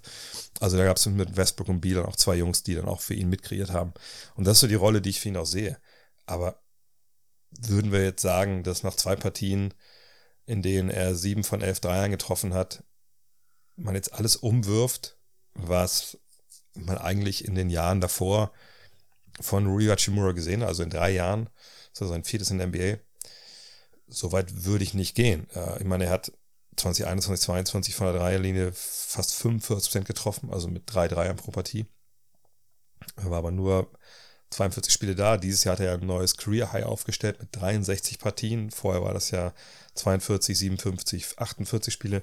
da war auch Covid zwischendurch. Aber ähm, nee, er ist ein brauchbarer Offensivspieler, der auch erst bis 24, 25 Jahre alt ist. Nur bei ihm kommt es natürlich auch an den Punkt, dann jetzt in der Offseason, was willst du dem denn bezahlen? Dieses Team kann ja, da werden sehr, sehr viele Spieler auf Free Agent. Ähm, was, was willst du für ihn ausgeben? Ähm, Gleiche gilt für Reeves. Ähm, der kann natürlich ein, ein, toller Rollenspieler für dieses Team sein. Ich würde mich aber jetzt weigern wollen, zu erwarten, dass er jedes Playoff-Spiel 20 auflegt. Von daher, ich habe jetzt keine großartig andere Meinung von ihm als vorher. Patrick Boadu fragt, warum spielt Norman Powell gefühlt so eine große Rolle für verschiedene Playoff-Teams? Was ist besonders an seinem Spiel? Was macht ihn anders als Profis mit ähnlichen Verträgen? Hat sein Agent stets zu schlecht verhandelt? Da musste ich vorhin extra mal nachgucken, weil ich nicht ganz verstanden habe, hey, wo kommt jetzt diese, diese Frage her? Also, also ich, ich hatte nur im Kopf, dass er so 14, 15 oder was verdient, Millionen. Und dann habe ich kurz bei BKRF nachgeschaut und musste da auf Norman Powell zu, äh, ne, Seite gehen, dann kann man ja ganz unten dann immer sehen, was gerade so oder auch generell bei ihm schon in der Karriere so abging. Und dieses Jahr, ja, verdient er 15,5 Millionen Dollar und das ist ähm, Teil eines Vertrages, den er noch in Portland unterschrieben hat, wenn ich mich nicht ganz täusche. Ich muss einmal kurz mal noch nachschauen. Nee, den er noch, äh, den er in, äh, bei den Clippers unterschrieben hat, wenn ich mich nicht ganz. Aber ich gucke einmal kurz nochmal nebenbei nach. Äh, manchmal ist es mit den Verträgen hier auf der Seite, auf BKRF, so ein bisschen schwierig. Ähm, Fakt ist aber, dass es bei ihm so ist, dass äh, seine Karriere keine super Start hatte. Also das ist eine äh, Karriere, ich gucke mal kurz, wer den Vertrag unterschrieben hat. Kleinen Moment. Norman Powell. So, der Vertrag wurde unterschrieben noch. Ja doch, bei den Portland Trailblazers. Ähm, fünf Jahre 90 Millionen Dollar. So. Und davor hat er Verträge unterschrieben. Äh, erst dann ganz normal ne, Entry-Level-Vertrag über drei Jahre 2,5 Millionen. Dann hatte er, also Alban Raptors, dann vier Jahre 41 Millionen. Da hat er noch ein Jahr 7 Millionen. Und dann hat er bei den, hat er bei den Trailblazers unterschrieben für ein Jahr und äh, 9,7, glaube ich. Und dann, genau, dann kam der neue Vertrag, wenn ich das richtig lese, bei Sportrack. Auf jeden Fall der letzte Vertrag waren 5 Millionen, 90 Millionen. 5 Jahre, 90 Millionen, so. Zahlen und ich. Zahlen und ich ist immer schwierig. Ähm, aber Fakt ist nun mal, wenn wir uns seine Karriere angucken, dann kommt er halt äh, in die NBA. Ne? Ähm, das war 2015 an 46. Stelle gedraftet von den Bucks, wird dann ne, getradet ähm, als Teil für so einen Deal, ist er dann in Toronto und macht in Toronto im ersten Jahr 5,6 Punkte, im zweiten 8,4, im dritten 5,5, dann 8,6 im vierten und dann im fünften Jahr, da macht er einen Schritt nach vorne, 16 Punkte pro Spiel. So. Und da ist er angekommen in der NBA. So, und das ist, wie gesagt, 2019, 2020. Aber zu dem Zeitpunkt ne, hat er einfach vertragstechnisch jetzt noch nicht wirklich abgeliefert. So, ne, also da er, er war ja einfach noch kein richtig geiler Spieler, deswegen waren die Verträge auch nicht so hoch. Und dann aber, ne, dann läuft ja noch dieser Vertrag, den er unterschrieben hat. Ähm, danach hat er dann einfach, er liefert dann ab. Dann macht er 16 Punkte, dann wird er getradet von Toronto nach Portland, da macht er dann, äh, also in beiden Teams zusammen 18,6 Punkte. Dann wird er äh, von Portland nach zu den Clippers getradet. 2021, 2022, da macht er 19 Punkte, ne, wettbewerbsübergreifend und da ist er jetzt immer noch, macht er 17. Also, das ist ein Spieler, der eine Weile gebraucht hat. Ne, ähm, so diese Rolle als äh, Mikrowelle von der Bank, ne, als Six-Man irgendwie anzunehmen. Und das hat eben eine Weile gedauert. Und man kriegt ja nicht sofort das große Geld, wenn man die Leistung nicht bringt. Deswegen hat auch der Vertrag äh, später halt dann erst gegriffen, aber der Vertrag, also der wurde nicht schlecht ausgehandelt, sondern er war einfach noch nicht gut genug. Und jetzt in letzten Jahr hat er halt diese Explosion gehabt und, und deswegen war der Vertrag dann auch folgerichtig. Tassilo fragt, hatte Brooklyn Nicht einfach den falschen Spiel, äh, Gameplan, falsche Strategie bis jetzt gegen die Sixers und Embiid. Anstatt Joel immer zu doppeln, ihn einfach seine Punkte, äh, also, Gott, muss Gott, das kann man schlecht lesen mit den ganzen Kommas hier. Also, wenn haben sie falsche Strategie gehabt, hätten sie nicht lieber ihn immer seine 40 Punkte machen lassen sollen und sich darauf zu konzentrieren, darauf konzentrieren dass Harden oder Maxi und Harris nicht wirklich ne, viele Punkte machen. Was wäre in deinen Augen der beste Gameplan gegen Embiid? Ich habe das im, im, Stream auch schon ein paar Mal äh, skizziert. Ich fand, die Idee, dass man Embiid doppelt, ist ja an sich keine dumme. Ne, ist nicht die einzige Idee, die man haben kann, da kommen wir gleich noch zu. Aber wenn du ihn doppelst, ich mache das relativ kurz, weil ich es schon mehrfach äh, länger erklärt habe, wenn du ihn schon doppelst, dann doppel ihn nicht immer gleich. Doppel ihn äh, auch nicht in jedem Ballbesitz. Ne? Versuch ihm nicht äh, diese Gewissheit zu geben, okay, ich fange jetzt den Ball, da kommt bestimmt gleich einer. Sondern versuch manchmal mit dem Ball schon da zu sein, wenn das geht. Als zweiter Verteidiger. Versuch erst zu doppeln, wenn er dribbelt. Versuch nur zu doppeln, wenn er zur Baseline geht. Oder ne, es, es gibt verschiedenste Arten und Weisen. Doppeln nicht immer von oben, doppeln nicht immer von der Weak Side. Ne, da gibt es verschiedene wie man, Sachen, wie man das machen kann. Sie haben es für meine Begriffe immer sehr plump gemacht und, und sehr voraussehbar und dann läufst du immer den Ball hinterher und dann sind da freie Dreier da. Aber es gibt natürlich die andere Variante und ich dachte eigentlich eher, dass die jetzt vielleicht sogar auch in Spiel 3 ähm, noch, noch mehr praktizieren, dass man was sagt, okay, dann gucken wir mal, wie viel bei dir im Tank eigentlich drin bist. Du bist ja auch ein Spieler, der ein bisschen, bisschen größer ist, ziemliche Kante. Mal gucken. Mal gucken. Gucken, ob die anderen im Rhythmus sind, wenn sie den Ball nicht von dir kriegen, weil du immer eins gegen eins jetzt spielst. Oder spielst du immer eins gegen eins oder lässt du dann einfach den Ball auch mal rauswandern zu Leuten, die schlechter passiert sind. Also man muss da, glaube ich, eine, eine Mitte finden. Und da bin ich sagen, da bin ich auch ein bisschen enttäuscht von Jack Vaughn und Co., dass das ein bisschen plump bisher lief. Ne? Ähm, aber ja, ne, das ist Doppeln, so wie sie es gemacht haben, war nicht der richtige Gameplan. Dass sie es machen, nachvollziehbar, aber man kann es besser machen, als sie bisher gemacht haben. Und man kann auch die andere Variante wählen und vielleicht einfach auch mal einen Mix davon. Tyrese Beans fragt, du hast in deiner letzten Rapid Reaction deine All-NBA-Teams genannt, jedoch nicht Jaron Jackson Jr. berücksichtigt. Hatte er die 60-Spiele-Marke nicht geknackt oder warum ist er bei dir hinten runtergefallen? Nee, er hat die 60-Spiele-Marke schon ähm, geschafft. Ne, das war so meine Mindestanzahl von Spielen, die man absolvieren sollte, um dabei zu sein. Aber bei ihm muss ich sagen, naja, er hat 63 Spiele absolviert, also ist er da auch nicht unbedingt äh, ganz oben mit dabei. Und dann, aber für mich der Knackpunkt, nur 28,4 Minuten. Und den hat er 18,6 Punkte, 6,8 Rebounds und 3,0 Blocks und dann ein Steal, ein, ein Assist. Das sind ja auch gute Zahlen. Aber wir reden ja von All-NBA. So, und, und dann frage ich mich auch, okay, also wo genau ähm, soll ich ihn denn dann unterbringen? Ähm, ne, also, Jaron Jackson hat dieses Jahr 77% seiner Zeit auf Center verbracht, wenn man BKRF glauben darf. Ja, ich wüsste jetzt ehrlich gesagt nicht, wo ich ihn da hinstecken soll. Also als Center sind für mich die drei, die ich hatte. Jokic, Embiid, äh, Sabonis komplett gesetzt. Ich, also ich weiß nicht, wie ich da so einen Spieler, der so viel Foul Trouble hatte, dass er eben nicht mal 30 Minuten auf dem Feld stehen konnte. Äh, der Offensiv, klar, der hat jetzt ein paar Sachen gezeigt, auch gegen die äh, Lakers, aber eigentlich, ne, die Zahlen sprechen ja für sich. Offensiv ist auch nicht die große Offenbarung ist. Ähm, wie, wie hätte ich es rechtfertigen sollen, den da reinzustellen?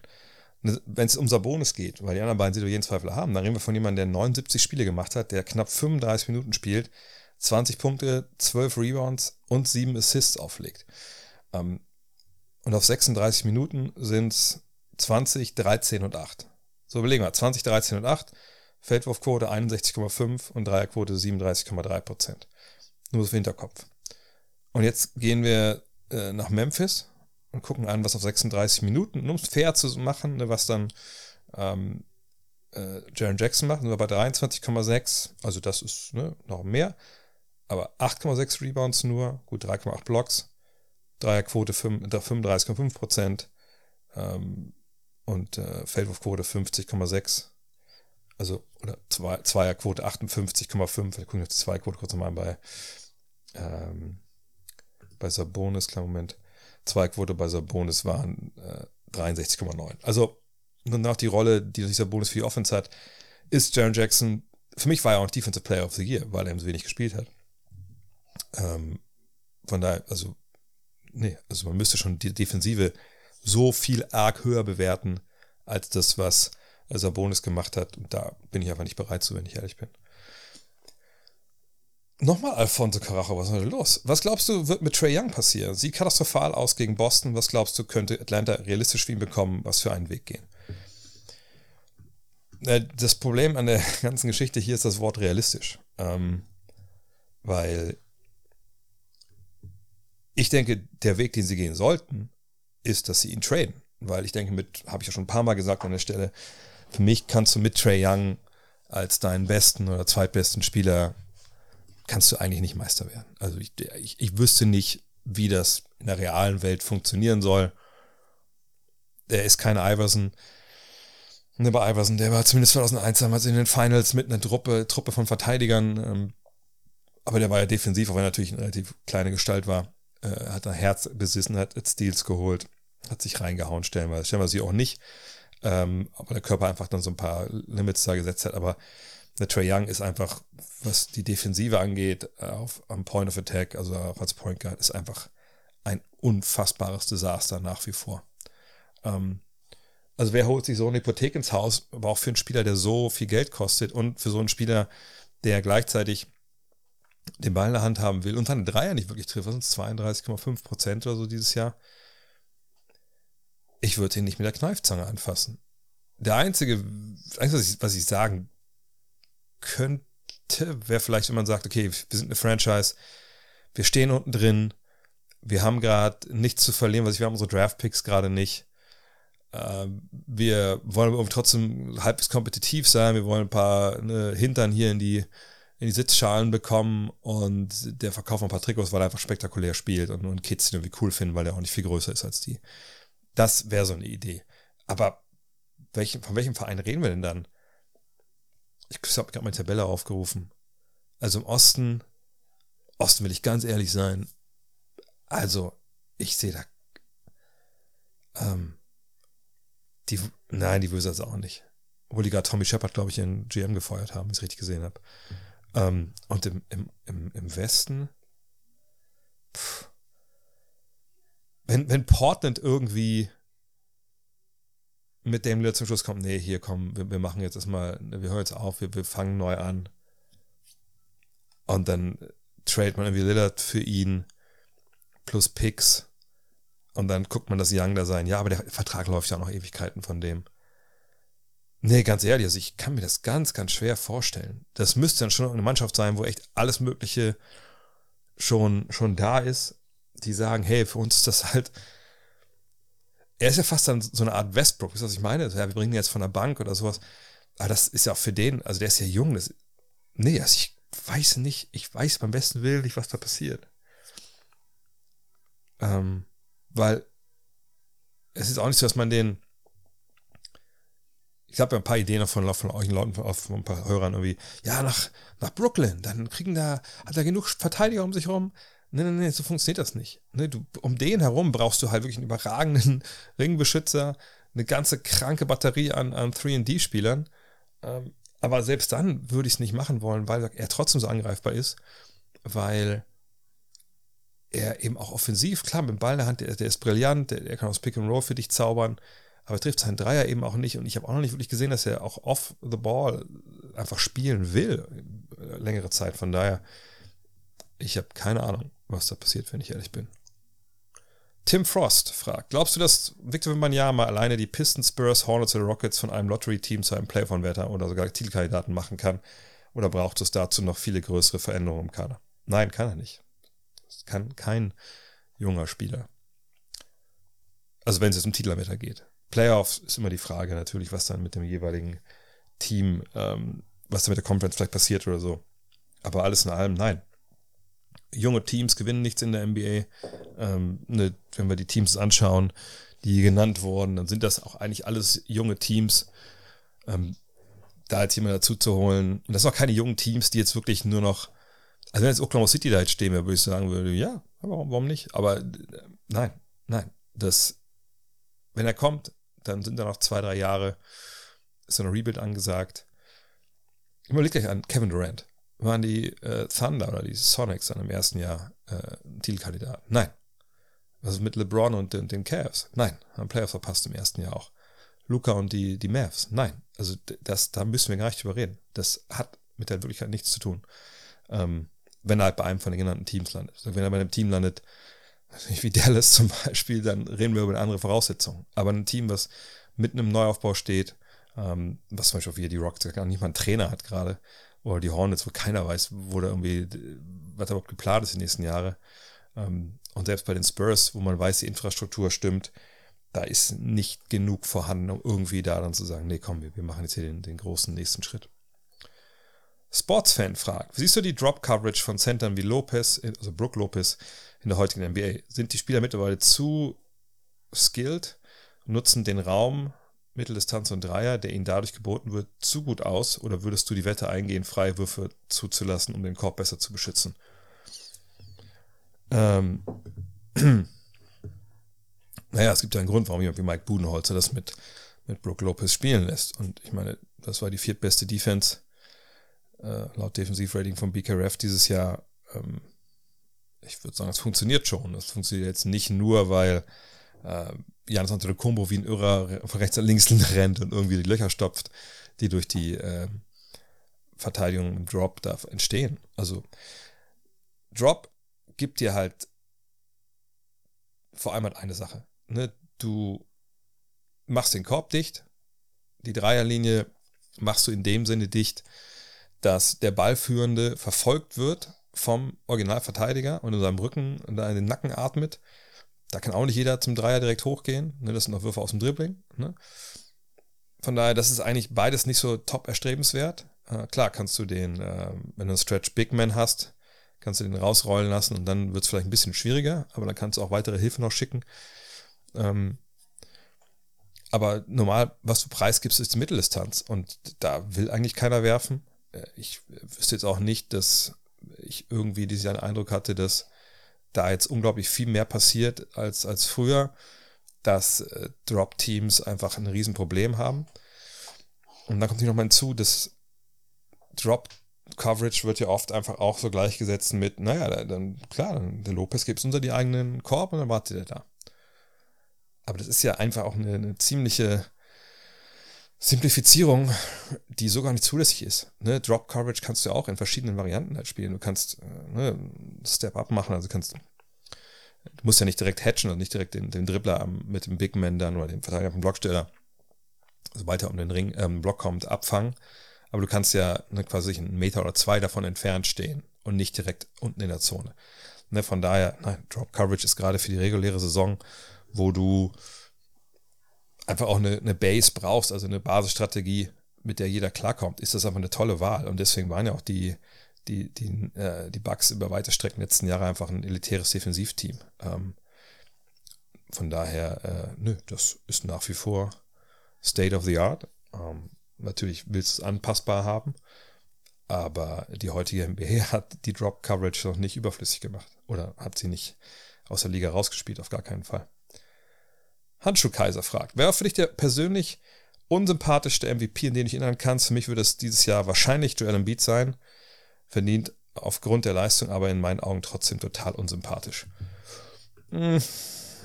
Ich versuche mir eigentlich immer so ein bisschen so von so Sympathiegeschichten fernzuhalten.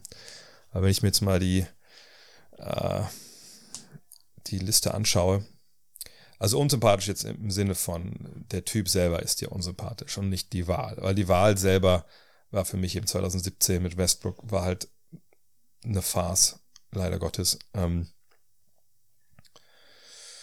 ich denke, ich würde sagen, ich, ich, ich, ich gebe mal ein paar Kandidaten. Also ich glaube, 2011er, 12er LeBron sicherlich nicht sehr sympathisch. Das war ja noch, da hat er sein, sein Image noch nicht komplett wieder gedreht gehabt. Wenn ihr euch erinnert, ne, nach The Decision eine Menge Flak abbekommen. Äh, und dann äh, fliegen, verlieren sie 2011, und das ist die Saison davor, verlieren sie dann ja gegen Dallas und dann äh, zu sagen, ja, hier, ja, alle, die mich kritisieren, gehen danach wieder zurück zu ihrem kleinen, kleinen, labbrigen Leben und ich bin immer noch, also bleibt ja ungesagt, aber ich bin immer noch reich und immer noch mein Leben, immer noch LeBron James. Ähm, ne, das hat er noch nicht ganz abgelegt. 2011, 2012, weil LeBron könnte man da jetzt anbringen. Ähm, ansonsten muss man sagen, natürlich die folgenden MVPs eigentlich alle sehr cool. Carl Malone 98, 99 oder 96, 97, nicht wirklich sympathisch. Ich kriege ja MVP selber eigentlich erst, auch wenn ich 88 mit Basketball angefangen habe, aber ist mir erst wirklich bewusst seit 91. Ähm, von daher, ja, Malone, Malone. LeBron. Harden 2017, 18 war mir das Spiel unsympathisch. Ähm, ja, wahrscheinlich bin ich bei Karl Malone. Das ist für mich das Unsympathischste, was, was ich mir auch so vorstellen kann. äh, Daniel Roman fragt, wie siehst du die Zukunft um Oklahoma City? Mit Shea Gilgis Alexander haben sie ihren Franchise-Player, welcher unfassbares Potenzial besitzt. Dazu Dort, Giddy und Williams, also dem Rookie, einen starken jungen Supporting Cast. Mit Chad Holmgren kommt äh, außerdem äh, Chad Holmgren kommt dazu. Außerdem ist die Franchise mit etlichen Draft-Picks ausgestattet. Kann man in zwei, drei Jahren um den Titel mitspielen? Und wie würdest du das, würdest du als General Manager agieren? Mhm. Erstmal zu SGA und unfassbarem Potenzial. Ich, ich würde sagen, er bringt unfassbare Leistung. Ich weiß nicht, wie viel Potenzial er im Endeffekt noch, noch in sich hat. Ne? Er ist noch kein alter Spieler. Das ist, äh, das wäre falsch, das zu behaupten. Aber, ne, Shaggy Alexander wird dieses Jahr auch 25. Da kann man natürlich noch Schritte erwarten, aber ich glaube, dieses, äh, also wir sind nicht bei ihm an dem Punkt, dass jetzt das Potenzial noch unglaublich groß ist. Also ich glaube, wir sind dieses Jahr an dem Punkt, wo wir sagen können, ja, Mann, also das war eine, eine wahnsinnige Saison, Breakout-Season, ähm, erstmal All-Star. Aber das Level zu halten, wäre jetzt schon verrückt, so, ne, weil das war ein krass hoher Level, hohes Level ist. Dort, Giddy, ähm, ja, meine Giddy dieses Jahr war gut, ne, ähm, 17, 8 und 6, das sind tolle Zahlen, äh, gar keine Frage. Ne? Dort selber würde sich vielleicht ein bisschen mehr wünschen als die 33% von der Dreierlinie und die 44% äh, aus dem Zweierbereich. Aber natürlich, das ist ein guter Mann. Gleiche gilt für Williams. Die sind ja auch sehr, sehr jung, 2021, 23. Ähm, dahinter kamen dann einige auch interessante, noch, äh, noch tiefere Rollenspieler. Aber pff, da muss jetzt noch einiges äh, entwickeln. Und ich äh, denke, dass man relativ bald an den Punkt kommt bei Oklahoma City, wo man dann auch äh, mit diesen Picks im Trademarkt dann tätig werden müsste. Ne? Natürlich auch einige jetzt junge Veteranen, aber ähm, ich, ich glaube, dass man jetzt davon ausgeht, dass es einfach nur über ihre, ihre, ihre Jugend ähm, da jetzt in zwei Jahren äh, ja, oben angreifen, das glaube ich ehrlich gesagt nicht. Also dafür habe ich dann auch, ist der Kader einfach auch nicht fertig. Also ne, wenn das jetzt ein fertiger Kader wäre, wenn es sagt, Oklahoma City damals war, äh, ne, mit, mit Harden, mit, mit Durant, mit, äh, mit Westbrook, mit, mit Ibaka. Und dann kommt immer Kendrick Perkins dazu. Ne, da konnte man erkennen, wo die Reise dahin geht. Das sehe ich jetzt hier noch nicht. Dafür sind zu viele Spieler im Kader, wo ich nicht weiß, ob die in fünf Jahren noch in der NBA sind. Ne? Von daher, diese zwei, drei Jahre würde ich, würde ich nicht mitgehen wollen. Wir haben Holmgren auch noch nicht gesehen. Ne? Ich glaube schon, dass es ein guter Rookie der nächstes Jahr wird. Er ist ja dann offiziell Rookie. Vielleicht liefert er sich mit Wemby dann auch ein Rennen um den Rookie des Jahres. Weil er natürlich den Vorteil hat, dass er jetzt schon dann relativ lange im NBA-Umfeld war und auch richtig auch schon umfeldmäßig trainiert hat. Aber in zwei Jahren würde ich nicht sagen. Es sei denn, wie gesagt, man kommt mit, mit Picks und, und eigenen Verträgen, die man hat, kommt man an den Punkt, wo man auch ein paar Veteranen dazu holt. Ähm es ist halt immer schwierig, diesen Sweet Spot zu finden, weil man dann auch, ich will nicht sagen all in geht, aber weil man eben dann Hilfe holt von älteren Spielern. Ähm aber das muss ich erstmal sehen, bevor ich da was projizieren würde Richtung Titel, weil Stand jetzt sehe ich ja auch keinen zweiten All-Star. So gut Giddy und Williams sind, so viel ich von Holmgren halte, das muss ich erstmal sehen, bevor ich mich zu so einer Aussage hinreißen lasse. Wie würde ich als GM äh, agieren? Ich würde, wie gesagt, diese Draft-Picks, äh, ein paar von den Youngstern, wo ich denke, da kann ich mich gut von trennen, äh, plus vielleicht Verträge, die ein bisschen, obwohl ich weiß gar nicht, guck mal zu nebenbei, was für Verträge sie überhaupt noch haben. Das ist ja auch so ein Punkt. Sie haben ja eigentlich äh, viele, ähm, ne, sag ich mal, Verträge letzten Jahre immer so aufgenommen, aber ich glaube, so viele sind da gar nicht mehr da, wo man jetzt sagen könnte, hey, hier haben wir noch einen 10 Millionen Vertrag und, und da noch ein äh, 15 Millionen und dann hier ein paar Draft-Picks, die irgendwann spät erste Runde liegen und dann gucken wir mal. Ähm, ja, weil Pokoschewski hat nächstes Jahr 5 Millionen, Osmane Jeng äh, 5 Millionen. Ähm, ja, eigentlich ist da kein guter Vertrag mehr da nächstes Jahr. Es sei denn, man will dort traden mit seinen 15 Millionen. Ähm, von daher, ja, also irgendwie da würde ich schauen, dass man äh, irgendwie mit Picks oder als Free Agent, was haben, haben sie an Geld? Obwohl, ne, das wird jetzt auch, ja, sie könnten eventuell nächstes Jahr auch als Free Agent nochmal Leute dazu holen. Mal gucken. Ähm, auch nicht viel Geld, aber ich würde Veteranenhilfe nehmen, die, die gut reinpasst, aber diesmal war einfach auch nicht so leicht zu bekommen. Horst Gärtner fragt, zwei Fragen. Obwohl, ich habe nur eine rauskopiert. Eine Frage. Fiktive Trades in der Offseason. Welcher General Manager gehört gefreut und welcher bekommt eine Gehaltserhöhung? Der erste Trade. Die Lakers traden Anthony Davis nach New York für Julius Randle, Mitchell Robinson, Emmanuel Quickly und, den Erst und die Erstrunden-Picks 2024. Kann ich schon mal eingehen, geht nicht. Du kannst nicht aufeinanderfolgende Erstrunden-Picks traden, also müsse 24, 26 sein. Aber sagen wir mal zwei Erstrunden-Picks, sehr egal, wann die liegen. Äh, und die, Begründung wäre, New York bekommt den gesuchten Star, LA bekommt Availability, also Leute, die sich nicht verletzen und Kaderbreite. Zweiter Trade, LA bekommt, oder LA tradet LeBron und den Erstrunden-Pick 2028 gegen, äh, nach Cleveland gegen äh, Donovan Mitchell, Evan Mobley und Shea Osman. LeBron ist zurück zu Hause und gegebenenfalls kann er dort mit Bronny spielen. Mediale Aufmerksamkeit für einen Nischenmarkt. LA könnte Zukunft, äh, LA hat eine zukunftsfähige Star-Kombo. Ähm, es sind ja nicht nur zwei GMs, es sind dann vier GMs, die involviert sind. Und im ersten Beispiel mit LA und New York, da würde, ja, der, also Leon Rose wäre das ja da, der GM der New Yorker einen, äh, eine Gehaltserhöhung bekommen. Denn wir Anthony Davis den, den besten Spieler kriegen, ähm, sicherlich würde eine gewisse Tiefe abgeben. Aber das, obwohl, lassen wir uns mal überlegen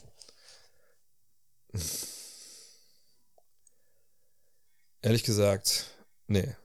Nee, ich würde den Trade nicht machen. Also ich würde den Trade von, von beiden Seiten ehrlich gesagt nicht machen. Weil die Lakers haben nichts davon, wenn sie Julius Randle, äh, Mitchell Robinson, Manuel Quickly holen und zwei Erstrunden-Picks. Die haben da, haben da gar nichts von. Sie haben dann keine Chance, Meister zu werden. Sie haben dann sicherlich auch in, in, in ein, zwei Jahren, je nachdem, wie lange LeBron noch da ist, kein Abo-All-Star mehr. Also von der Leistung, dass LeBron nicht lange Basketball spielt in der NBA im Abo, äh, All-Star wird es ja klar. Ähm, ne, Leute wählen ihn einfach, was ja auch richtig ist. Aber leistungstechnisch wird er dann nicht mehr oder nicht mehr sein.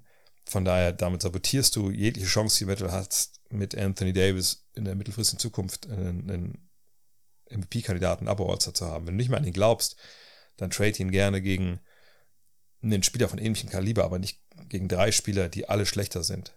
Äh, und die beiden ersten Picks kann man auch, glaube ich, relativ vernachlässigen. Äh, zumal LA nicht über die Drafts gebildet wird. Und aus Knicks Sicht, dann holst Anthony Davis, ja, ist schön, hast du Anthony Davis und Brunson äh, und, und RJ Barrett. Aber wie gesagt, ist andauernd verletzt. Ähm, ich glaube nicht, dass er für Tom Thibodeau der Richtige wäre. Also ich es auch ein Trade, der auch teuer ist und irgendwie dich nicht wirklich weiterbringt, wenn ich ehrlich bin. Weil ich ihm schon, wenn ich, ich würde auch nicht für Anthony Davis traden äh, in einem Vakuum, weil ich einfach denke, der ist zu oft einfach nicht, nicht da. Und der zweite Trade ist für Cleveland ein hanebüchener Blödsinn. Also wirklich, wirklich, wirklich, wirklich schlecht. Denn ähm, LeBron ist nochmals 38 Jahre alt. Wenn du den haben willst und der nach Hause kommen will, dann kann er als Free Agent irgendwann kommen für kleines Geld.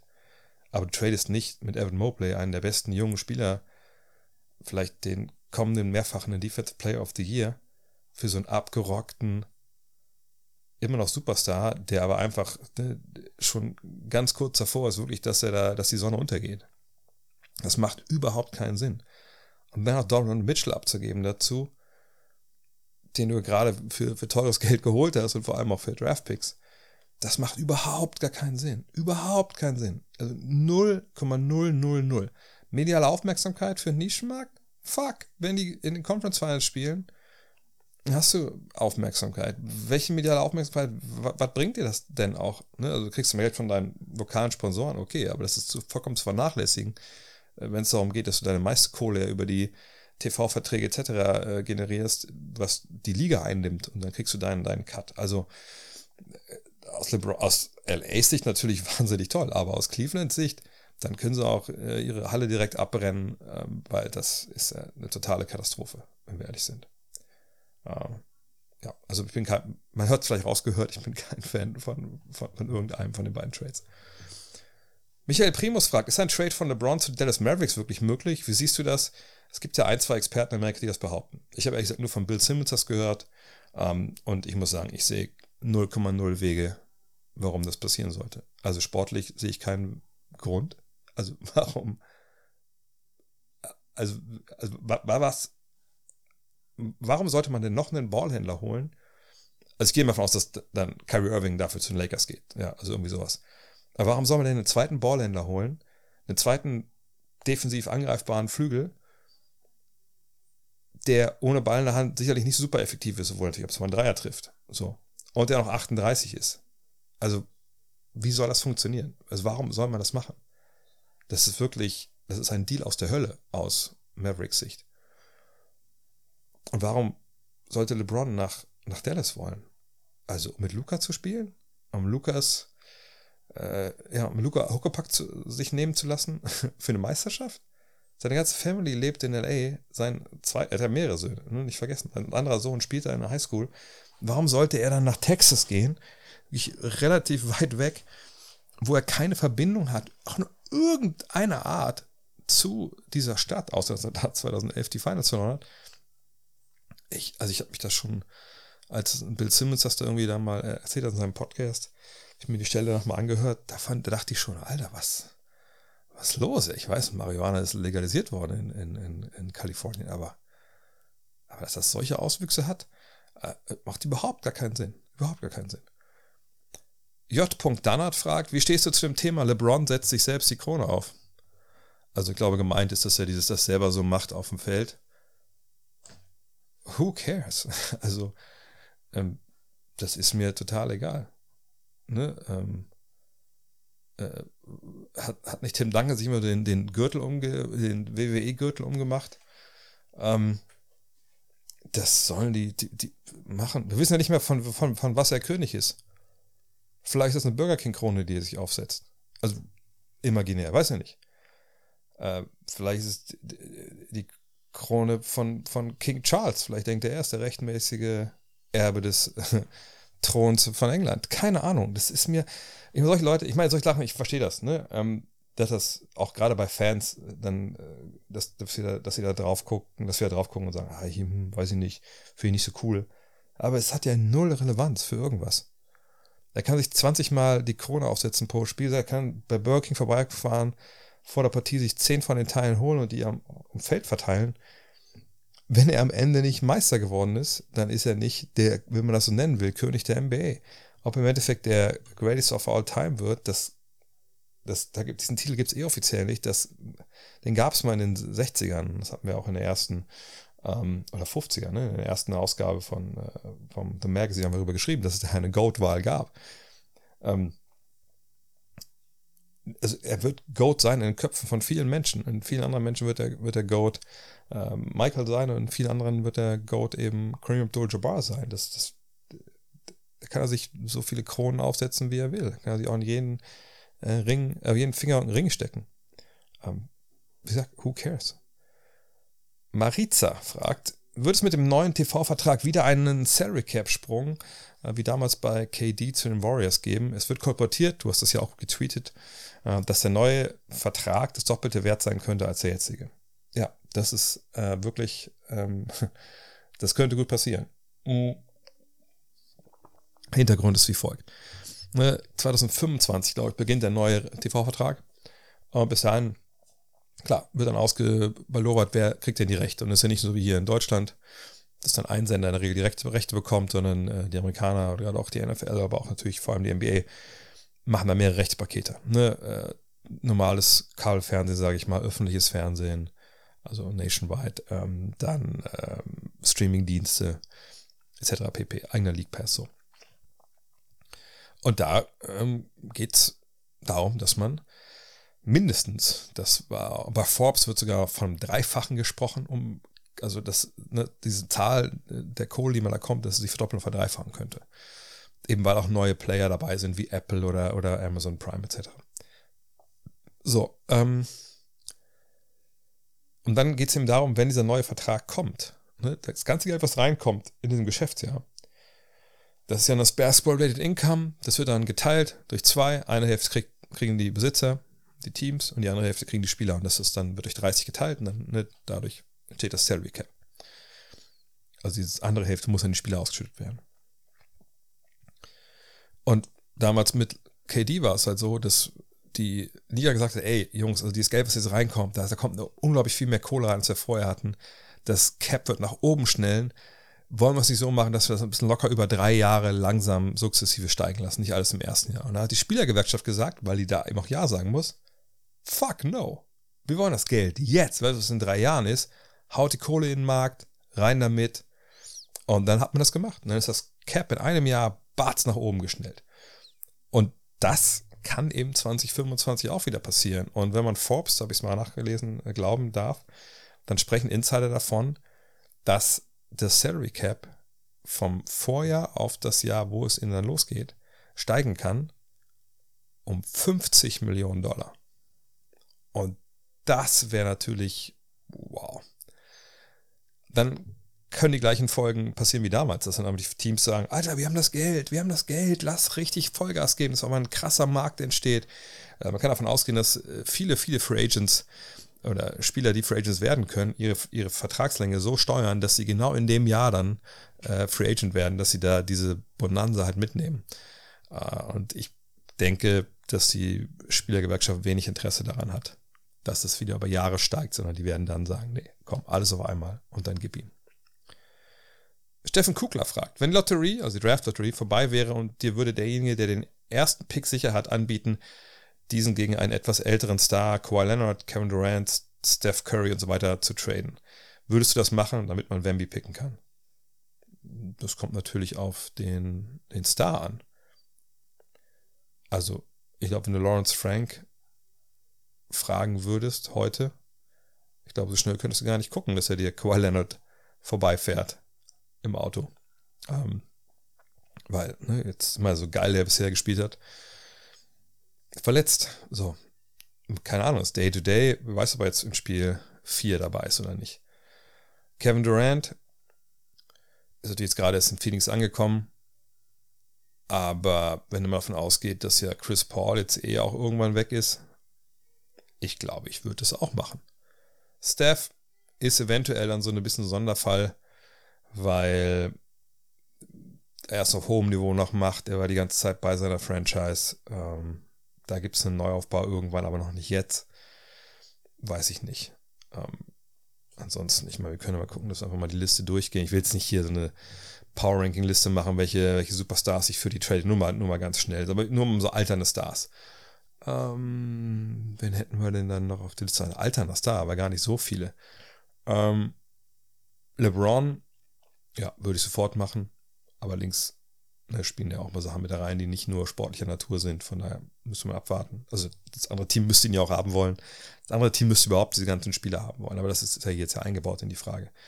Ähm, ansonsten, ja, wisst jetzt gar nicht, so viele alternde Stars gibt es ja gar nicht.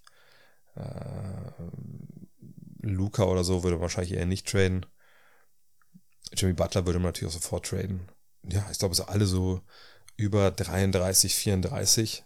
Wenn das jetzt nicht wirklich ein Meisterschaftsteam ist, was krass gerade im Rennen ist, würde halt dann, dann diesen Deal sofort machen, da bin ich mir relativ sicher.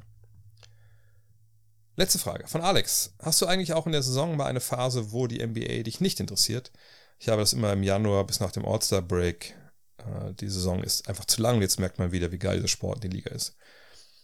Ähm, ich meine, diese Dog Days der NBA, ähm, ne, so ja, Januar, das hat sich ein bisschen verschoben, aber eigentlich so Januar und dann vielleicht ja, die Wochen dann auch vorm, also im Februar dann auch vorm All-Star-Break. Ja, aber da ist jetzt ja die Trade Deadline ist ja auch vorm All-Star-Break jetzt. Von daher ist ja auch immer viel los. Ne, Januar. Januar würde ich sagen, ist so der Monat, wo es ein bisschen dann abnimmt.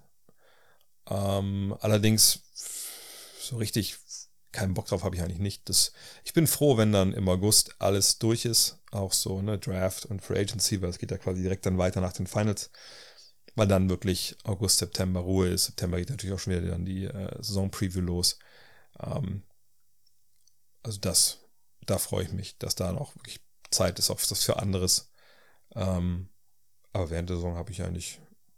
Ich finde dann die Phase stellenweise auch dann so im März, wo dann noch nicht Playoffs wirklich sind, ähm, aber auch keine Trade-Gerüchte mehr. Da machen wir auch keine News, wenn dann schon die Buyouts alle draußen sind. Da wird es auch mal ein bisschen, ein bisschen langsamer. Aber dafür geht es ja dann im April dann richtig los, wenn dann die Playoffs kommen. Und jetzt ist einfach, wie gesagt, die, die beste Zeit des Jahres. In diesem Sinne, ähm, von daher zum Abschluss, ja, wenn ihr mir vielleicht zuhören wollt, wie ich, wie ich Spiele kommentiere, die Gelegenheit habt ihr am Wochenende gleich dreimal. Ja, morgen mache ich Doubleheader, erst Sixers gegen Nets, Spiel 4, ne, genau. Und dann Suns gegen Clippers, super interessant, ab 21.30 Uhr. Spiel 4, das erste Spiel war 19 Uhr. Und dann am Sonntag mache ich Kings gegen Warriors, auch Spiel 4, auch 21.30 Uhr. Da muss ich sagen, freue ich mich extrem drauf. Vielleicht hören wir uns dann. In diesem Sinne, bis dann und äh, euch ein tolles Wochenende. Haut rein. Ciao. Hello. Look at this. The emotions of Dirk Nowitzki. What he's always dreamed of. Hoping to have another chance after the bitter loss in 2006. Watch the play.